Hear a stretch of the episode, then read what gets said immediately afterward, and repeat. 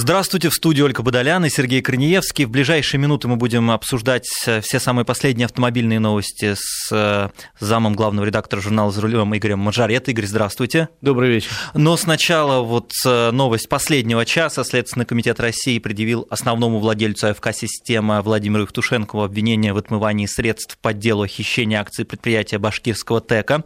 Согласно решению суда, предприниматель будет помещен под домашний арест. Максимально возможный срок лишения свободы по его статье статье 7 лет. В системе обвинения называют необоснованными и собираются отстаивать свою позицию. Обо всем подробнее Ольга Беляева. Владимир Евтушенков – один из богатейших людей России. Обладая личным состоянием в 7,7 миллиардов долларов, занял 20 место в списке 200 самых состоятельных российских бизнесменов по версии журнала Forbes. Шесть лет назад тот же Forbes оценивал его состояние в 10 миллиардов долларов. Владимир Евтушенков, председатель Совета директоров и владелец контрольного пакета акций акционерной финансовой корпорации «Система». В Москве появился в 1975 году и начал работать на Карачаровском заводе «Пластмасс». Сначала начальником цеха, затем замдиректора и главным инженером. В 1986 году защитил диссертацию, получив ученую степень кандидата экономических наук. Примерно в это же время он познакомился с Юрием Лужковым, занимавшим руководящий пост в системе Министерства легкой промышленности. Далее карьера Евтушенкова надолго связалась с карьерой Юрия Лужкова. Благодаря ему он возглавил городской комитет по науке и технологиям. Затем создал собственную фирму «Регион», занимавшуюся реконструкцией зданий в центре столицы. В 93-м официально зарегистрировал АФК-система, предприятие, ориентированное на рынок финансов, телекоммуникации, строительство и реконструкция объектов недвижимости, а также оказание услуг по переработке продуктов питания и их реализации. Со временем в деятельности системы выделилось несколько основных направлений бизнеса – телекоммуникации, электроника и информатика, нефть и нефтепродукты, туризм, недвижимость, торговля, финансы, пищевая промышленность. В интервью журналу Forbes Владимир Евтушенков как-то сказал, что деньги – наркотик, если они не заработаны. А рассказывая об опыте удач и поражений своего бизнеса, заметил, Государство всегда поставит тебя на место. Пять лет назад АФК Евтушенкова обратила свои взоры на восточные регионы и купила у Башкирии активы топливно-энергетического комплекса, через фонды, которые, как считалось, были близки к тогдашнему руководителю республики Муртазе Рахимову и его сыну Уралу. За несколько лет система построила из активов Баштека успешную компанию, который быстро наращивал добычу нефти, финансовые показатели и регулярно выплачивал акционерам дивиденды. При этом владелец АФК-системы не раз заявлял, что не намерен расставаться с нефтяным бизнесом и ждет от Башнефти покорения еще больших вершин. Но у Башнефти стали появляться проблемы судебного характера. На ее активы был наложен арест. Ранее в рамках расследования дела Башнефти Басманный суд Москвы наложил арест на ее акции, принадлежащие системе Владимира Евтушенкова. Ольга Беляева, Вести ФМ. Отражение.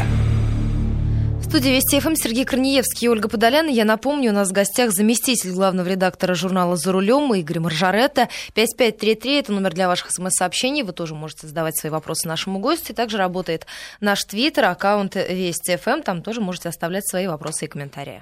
Итак, Игорь, еще раз здравствуйте. Еще раз. Да, в Добрый ПДД вечер. внесены изменения, которые упрощают процедуру оформления протокола ДТП. Это главная новость. Некоторые эксперты называют эти изменения революционными. Правительство их утвердило. Вот мы хотим с вами их обсудить. Э, давайте, во-первых, начнем с общего вашего комментария. Что вы думаете об этой новости? Революционные ли? Ну, ну не совсем революционные, хотя э, очень интересные изменения есть. Они вступают в силу с 1 июля, если я правильно помню, будущего года чтобы вы не думали, что это случится завтра. И я думаю, на пути э, к вступлению в силу еще будут какие-то корректировки, потому что на сегодняшний день некоторые моменты, мне кажется, достаточно спорными. Вот и хотел с вами обсудить эти моменты. А, в частности, вот если взять и почитать, э, э, говорится, что водитель, причастный к ДТП, обязан освободить проезжую часть, если движение других транспортных средств невозможно. С одной стороны, какая прекрасная инициатива, ведь все время вот бьются две, там царапнутся две машины, и перекрывается большая магистраль. То есть теперь этого не будет благодаря вот этим изменениям? Ну, нет, э, все не так просто. На самом деле, э, те, кто писали эти поправки, безусловно, Э, преследовали благую цель действительно освободить наши города от пробок, потому что, как вы все правильно сказали, поцарапались две машины стали и наглухо закрыли Ленинградский проспект Например, на несколько да. часов, условно угу. говоря. И я сейчас ехал сюда на студию, вот таких две аварии, как минимум, на третьем транспортном кольце видел. Стояли машины, такое ощущение, что только поцарапались. Вот от таких вещей надо избавляться, и много раз пытались придумать, как это сделать. Теперь будут революционные, как вы сказали, поправки в ПДД, которые прописывают три там, варианта, как действовать в таких случаях. Условно говоря, э, действительно революционный вариант появляется, если у вас нет никаких претензий друг к другу. Ну, чмокнулись и чмокнулись или там какие-нибудь ну, претензии в рамках тысячи рублей. Заплатили наличными и разъехались. Раньше это преследовалось Друг другу. по закону. Да. Раньше это преследовалось по закону, хотя в европейских э, правилах это допускается, когда э, сумма там, до 500 евро, например, в Германии, там можно разойтись миром, расплатиться наличными или с безналичным, потому что, чтобы не портить друг другу очень важную э, историю страховую. Потому что любая авария отражает страховую историю. Вот у нас появляется такой пункт, что можно будет, если ерундовые какие-то, разобраться на месте и уехать. Раньше, еще раз говорю, этого не было. Действительно революционно. Второе, значит, если э, небольшие повреждения, но это и сейчас так прописано, если небольшие повреждения по железу, две машины и нету других, и нету пострадавших людей, это и сейчас прописано, правда, мало пользуется, потому что есть возможность угодить под санкции. Mm-hmm. В ПДД написано «оставление места ДТП». Вот теперь выведут этот пункт. В этом случае якобы не будет такого пункта э, лишения прав за оставление места ДТП. Это тоже здорово. Э, и тут же прописано, что вы должны освободить дорогу, но это тоже правильно, сфотографировать всячески. Ну и третий момент, самый спорный, это как раз когда есть пострадавшие, не дай бог, Опять же, вот в этих новых э, изменениях написано, все равно, если вы мешаете проезду транспорта, вы должны освободить проезжую часть. А вот это как-то очень странно. Вот понимаете? непонятно, как это Тут работает. раненые, тут, не дай бог, погибшие, а вы берете, оттаскиваете куда-то на обочину и проезжаете, дорогие э, участники дорожного движения. Вот это как раз очень странно, и это, думаю, категорически нельзя, потому что это уже э, жизнь и здоровье людей, это уголовная ответственность для участников ДТП и так далее. Это, я думаю, вот в конечном итоге не будет так. Эксперты опасаются, что из-за низкого доверия страховым компаниям водители все равно, даже вот в случаях самых мелких ДТП, то, что мы называем царапинами, будут вызывать инспекторов. А как вы считаете, удастся ли быстро перестроиться, если 1 июля 2015 года вот эти все поправки ну, не удастся, не удастся, это вопрос спорный, скорее всего, увы, не удастся, потому что, вот смотрите, у нас с 1 октября вступает в, в силу эксперимент в Москве, э, Питере, э, Московской и Ленинградской области, когда сумма э, выплат по Европротоколу увеличится до 400 тысяч. Но прописано в новых правилах, это должно быть специальным прибором видеофиксации подтверждено. Приборов таких нет, Угу. Образцов а таких не нету. Угу. Говорят, что разрабатывается некая программа для смартфонов, которую можно будет установить. Ведь э, там же написано в законе, если я пытаюсь ну, максимально точно сказать формулировку, что эти приборы должны не просто зафиксировать фотографию, сделать или видеозапись автомобиля или места ДТП, но, во-первых, привязать к координатам этого места, то есть э, вот точно показать, что 17 градусов северной широты и сколько-то секунд. Угу. Вот, но и э, они должны иметь возможность, вернее, никто не должен иметь возможность их как-то изменить, подкорректировать. Вот такая программа серьезная с невозможностью корректирования, чтобы я принес в страховую компанию, говорю, вот, дорогие друзья, вот, пожалуйста, вот у меня в смартфоне, видите, вот какие картинки. Они говорят, да, мы понимаем, изменить это нельзя, подделать это нельзя, координаты этого места точно, это действительно угол Нижегородская, там, и второй банной улицы, все в закон. Так вот, Программ таких нету, аппаратуры такой нету, и, к сожалению, она только разрабатывается. Сколько пойдет на то, чтобы выпуск, э, непонятно. То есть, к сожалению, вот можно говорить, э, цели благие, замечательные, но вступление в силу даже к 1 июля э, следующего 2015. года, угу. да, мне кажется, не слишком большой вероятность. Хотя бы уже чудеса бывают. А вот расскажите поподробнее про оставление места происшествия, места ДТП. То есть раньше же ну и сейчас до сих пор это наказывается лишением да, прав? Наказывается лишением прав. Дело вот в чем, что формально действуют э, правила Европротокола. То есть мы с вами поцарапались, договорились, что обращаемся в страховую компанию, или крылья помяты, извините, как птицы ударились. Угу. Вот, э, договорились, что пойдем в свои страховые компании, подписали бумаги, и я знаю таких несколько случаев, как минимум 2-3 на моей памяти было, когда приходилось разбираться.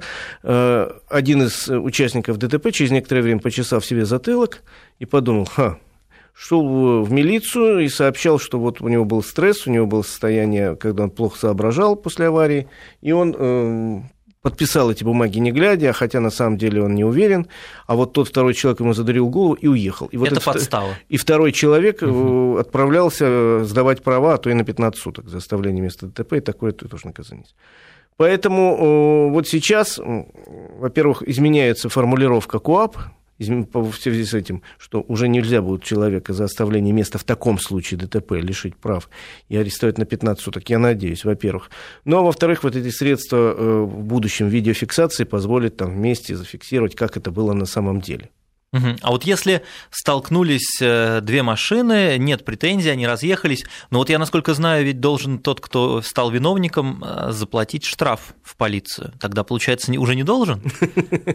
Нет, ну, дальше сдаются документы в страховую компанию, и э, он заплатит не штраф уже этот человек-виновник, а заплатит, наверное, регресс страховой компании за ремонт и так далее. То есть, конечно, если понадобится вдруг но э, он потом э, в любом случае заплатит больше за страховку, то есть в любом случае он пострадает. Но это ваши личные отношения, это вопрос цивилизованности на дороге, и можно там сколько угодно рвать себе на рубаху, кричать «я прав, я не прав», но мы к этому потихонечку идем, это, я надеюсь, и придем. Ну, кстати, эту тему поднимают наши слушатели, нам в Твиттере пишут о том, что теперь, э, если вот эти вот изменения в ПДД вступят в силу, которые позволят водителям покидать место ДТП при отсутствии претензий, будет больше конфликтов на дороге, как пишет нам наша слушательница, будет больш, большее количество тех, кто, цитата, «обсихел в случае мелкой аварии». Ну, вы знаете, не, не очень адекватных людей на дороге действительно хватает, но и, и без дороги тоже. И пешеходы, случается, вдруг сцепляются, начинают друг друга обзывать нехорошими словами.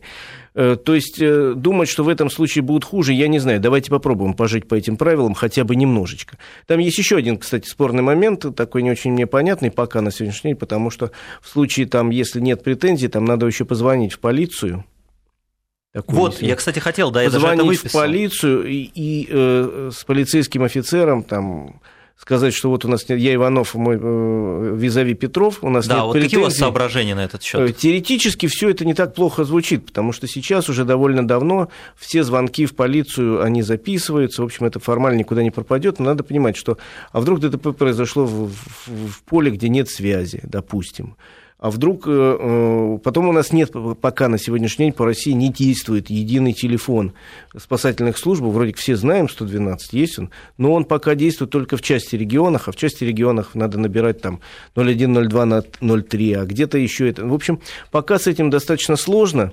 Мне кажется, что этот пункт очень спорный, потому что ну, стою посреди чистого поля и звоню 112, и, и что, что я слышу? я должен описывать, наверное? И слышу, э, ждите ответа. В лучшем случае, а в худшем случае абонент недоступен. А, вот так даже. Вот. Еще можно музыку слушать достаточно музыку продолжительное слушать. время. То есть вообще э, этот пункт хороший формально, и, в общем-то, могут объяснить, да, там телефон, э, разговор записан, всегда можно вытащить его. Но, во-первых, непонятно, в какое отделение он попал, потому что чистое поле вот это конкретно относится к городу А или к городу Б, или к поселковому совету там X. Угу. То есть вообще э, много пунктов, по которым можно поспорить, можно поговорить. Еще раз говорю, вроде как благие намерения у авторов этой бумаги, э, они действительно хотят разгрузить наши улицы, потому что не хватает гаишников. В Москве, вот, например, случается в день от тысячи до двух тысяч мелких ав... разных аварий, из них большей частью мелкие, там 80 с лишним процентов. И, и оформление аварии в среднем идет мелкой, там, час. Представляете, какое количество гаишников надо держать, чтобы они быстро приехали? Они реально быстро приезжают, есть норматив, если есть потерпевшие, то они приезжают действительно в течение там, 10-20 минут. Если есть потерпевшие, то уже приезжает скорая помощь. А если нет, они, конечно, э, в первую очередь к потерпевшим, а там получается, что люди стоят 3, 4, 5 часов, создавая пробки на и без того забитых московских улицах. Это же относится и к Питеру, и к Воронежу, и к Ростову, и к другим крупным городам где э, это реально большая проблема, с которой надо что-то придумать. Вот еще интересная тут мысль была. А, а, водитель, точнее не мысль, э, цитата. Водитель обязан записать фамилии, адреса очевидцев. И у нас возник вопрос, а если не дают? Вот, а зачем вообще эти фамилии, адреса очевидцев? Это что? Что за требование? Вообще, это требование иметь свидетелем. По максимуму, вы знаете, если вы хотите быть более-менее уверены в том, что все пройдет хорошо, это в любой стране лучше иметь показания свидетелей очевидцев. И поэтому в этой ситуации лучше там попросить подойти и сказать, э, там, пожалуйста, помогите мне. Э, я, может быть, действительно, это не, не, может быть не так красиво звучит, но я вам потом, если что, там помогу тоже. Там, немножко денег заплачу за то, что вы потратили время. Но помогите, вы же видели, как было. Плюс свидетели – это те люди, которые с вами находятся в машине. Они тоже ведь видели все это, что происходит. Это люди, которые были в соседней машине, которая, может, не пострадала и так далее. То есть э, надо в таких ситуациях, конечно, по возможности максимально собрать показания свидетелей и их адреса телефона, чтобы можно было найти. Ну и максимально заснять все это дело на э, камеру а вот мобильного телефона. Угу. Просто фотоаппарат, вот все, что у вас есть. Хочется вот вернуться, собрать э, показания свидетелей, это как, прямо вот опрашивать, чтобы вы видели и записывать? Да нет, не как? надо записывать, надо просто спросить телефон там. А, ну вот пожалуйста, помогите мне, войдите в мое положение.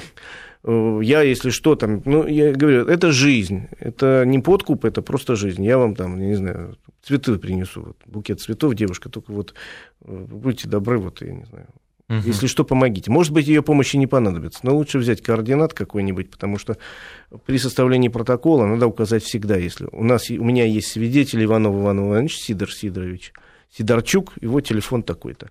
И э, это играет в вашу пользу, потому что, имейте в виду, это ваши деньги, это ваши нервы потом, это меньше мотания по разным инстанциям, ну, жить проще потом. Хотя, конечно, подходить к незнакомому человеку это не в правилах наших. А незнакомый И тем более сегодня делиться личными данными. Да, ну, мало ли что мало ли что, но я э, уверяю вас, вот если там, не дай бог, случается ситуация, то, как правило, один-два человека порядочных находятся, которые помогут и там подвезут, и, э, не дай бог, доставят в там, больницу, довезут там, и вызовут родственников и так далее. Это всегда так, к счастью, у нас случается. Хотя, конечно, часть людей скажут, а я занят, я не, КВН Номер по телевизору начинается. Я, не помню. Да, да. я напомню, у нас в гостях заместитель главного редактора журнала «За рулем» Игорь Маржаретты и наши эфирные координаты 232-1559, телефон прямого эфира, код Москвы 495 и 5533, слово «Вести» в начале сообщения. Также работает наш твиттер, аккаунт Вести ФМ. А, любопытная новость. В интернете появилось видео, как мотоциклистка, мстительница, неуловимая мстительница, я уже теперь даже так называют, наказывает московских автомобилистов за то, что они выбрасывают из окна машины мусор. Может быть, вы видели, там огромное да, количество просмотров. Как вы прокомментируете э, вот эту вот активистку и не создает ли она в своих, может быть, добрых намерениях и побуждениях какие-то аварийные ситуации на дороге? Вот как относиться к такой активной гражданской позиции? Вы знаете, э, я, конечно, э, с одной стороны аплодирую, молодец, девушка, все, все, все правильно делаешь. Вот есть какие-то люди на дороге, которых иначе как быдло назвать невозможно. Человек, который едет в дорогущем автомобиле там, и выбрасывает из окна там, пачку сигарет или там, бутылку из-под воды или еще что-то там. Ну, это, конечно, свинство, тем более в городе, там, когда вот на дороге едешь, и перед тобой летит этот пакет с мусором. Бывало в моей жизни такое, к сожалению. То есть девушка, с одной стороны, молодец, с другой стороны, никому не желаю повторять ему подвиги и не советую ее. Потому что э, как-то наших сограждан периодически тянет в народный мститель когда они э, считают, что власть не может никак помочь. Если помните, не так давно был водитель автобуса, который таранил автомобили неправильно, который подрезали его. Э, он таким образом учил э, хамов на дороге еще какие-то, а потом появились вообще партизаны на Дальнем Востоке. То есть это вот желание самим под, э, подменить закон, оно, конечно, может быть, из лучших побуждений появляется, но э, никому не, не советую пойти в Деточкины и вырывать у негодяев автомобили и отдавать их детям. Хотя, я еще раз говорю, побуждение замечательное. Угу. Ну, форма в это задача, хамская. форма хамская, и задача это, в конце концов, государство. Мы э, пытаемся подменить иногда государство, считая, что оно вот где-то там не досматривает, не, не следит, не занимается но лучше уж пойти в кляузники, пойти в кляузники, писать кляузы, сфотографировать, повесить картинку на, на, на всех возможных сайтах, в том числе на ГИБДД России.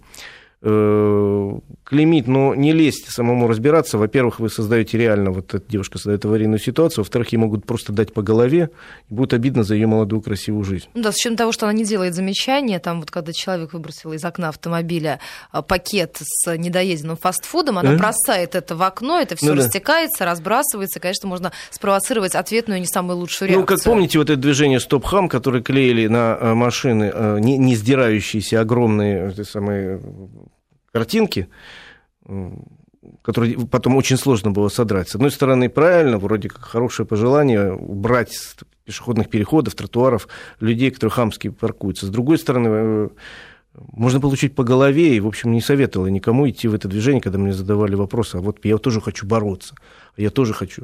Я знал одного молодого человека, правда, давно, который 20 лет назад с пращей стоял на дороге, научился mm-hmm. кидать камень, Давид. значит, да, как Давид.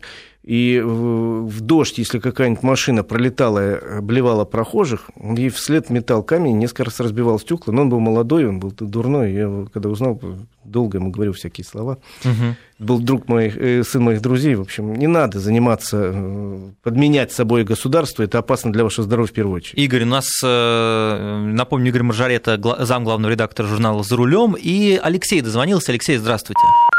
Ну вот э, не получилось. Алексей, у нас вот какая тема. В Подмосковье заработали камеры ГИБДД «Автодоре», которые измеряют среднюю скорость автомобиля. Это, мне кажется, хорошая новость для всех, кто любит ездить, соблюдая правила дорожного движения. Да, это хорошая новость. Эти камеры уже применяются несколько лет в Татарстане, потом применялись э, в других областях Поволжья и неплохо себя зарекомендовали. В Подмосковье и в Москве они пока в виде эксперимента. Это камеры, которые замеряют скорость на двух участках, разнесенных между собой километра на 3-4 и потом выдают среднюю скорость движения. Но это э, борьба с теми людьми, которые любят подкрасться с камере так, на небольшой скорости, так, медленно и печально проехать под ней и тут же надавить на педаль газа. Да, создавая аварийную ситуацию, да. мы опять вспоминаем. Вот э, говорят, что у этой камеры как раз два достоинства. Она, во-первых, дает среднюю скорость, это позволяет э, отделить реально нарушителей от тех, кто хорошо ездит.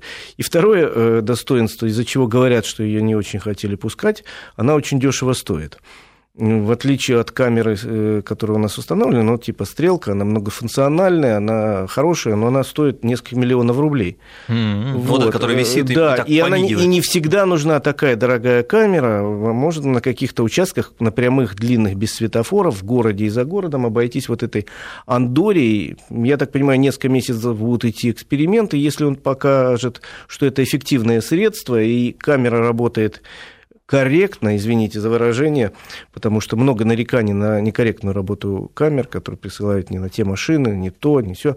Если она будет работать корректно, если она будет давать хоро- хорошие итоговые данные в сумме, то, наверное, имеет смысл на каких-то участках прийти к таким камерам. Игорь, спасибо большое. Зам главного редактора журнала «За рулем» Игорь Маржа, это был у нас в гостях.